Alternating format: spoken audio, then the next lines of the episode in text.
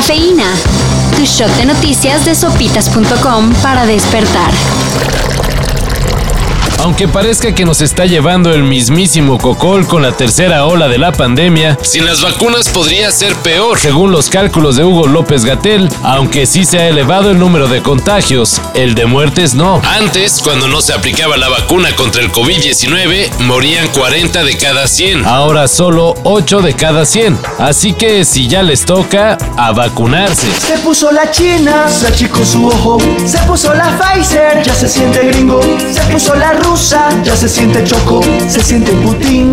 Y si pueden, pues también convencer a los que todavía lo están dudando, que aunque no lo crean, sí hay, y muchos. Él se quería quedar y el patrón hasta intentó torcer la ley para su permanencia. Pero nomás no se pudo. Y este fin de semana se confirmó su salida. Y no, no hablamos del drama de Messi, sino del caso Arturo Saldívar, cuya gandalla permanencia como presidente de la Suprema Corte de Justicia de la Nación no logró y el viernes se anunció que dejará su cargo en 2022. Pues como marca la ley. Concluiré mi mandato como presidente de la Suprema Corte de Justicia de la Nación el 31 de diciembre de 2022. Recordemos que hasta se hizo la inconstitucional Ley Saldívar, con lo que se buscó extender la permanencia del susodicho en la Suprema Corte hasta 2024, que porque con él se garantiza la reforma judicial. Y ahora sí, con mucho pesar, Lionel Messi confirmó su salida del Barcelona, único club en el que ha jugado profesionalmente. estaba todo arreglado y al último momento, eh, por el tema de la liga, se no se puede hacer y, es lo que dijo Mel, no hay más que eso. Eh, teníamos todo acordado hasta, y no, no se puede hacer.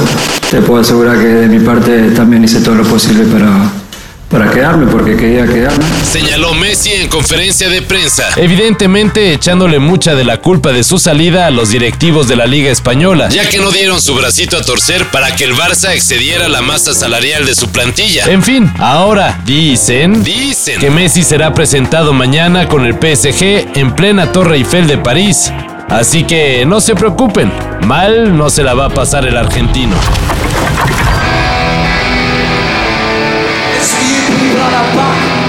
can't see. One car.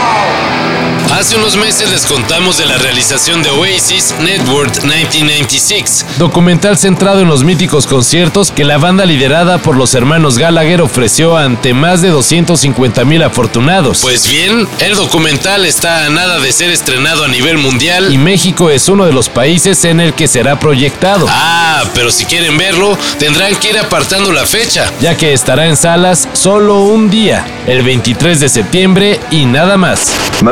That it was like I thought we were only doing one night, and then we'd done the second, so I got really drunk after the first night and can't remember anything else. Los boletos ya pueden comprarse. Fans de Grey's Anatomy, esta es su oportunidad de ganarse la vida haciendo lo que más les gusta. Llorar mientras ven cómo le va de la fregada a Meredith Grey y compañía. No, en serio, la firma de asistencia médica Nice RX busca a personas que se chuten los 369 capítulos de la serie. Tiene una buena amiga que eso pasa cuando detiene un autobús por ahí. No solo para llorar a moco tendido, sino para que los analicen y determinen quién ha salvado más vidas a lo largo de las 17 temporadas. ¿La doctora Meredith Grey o la doctora Miranda Bailey? Pues por resolver esa importante duda de la humanidad, la paga será de mil dólares. Así que, pues nada mal. Para eso y mayor información en sopitas.com. Cafeína. Shot de noticias de sopitas.com para despertar.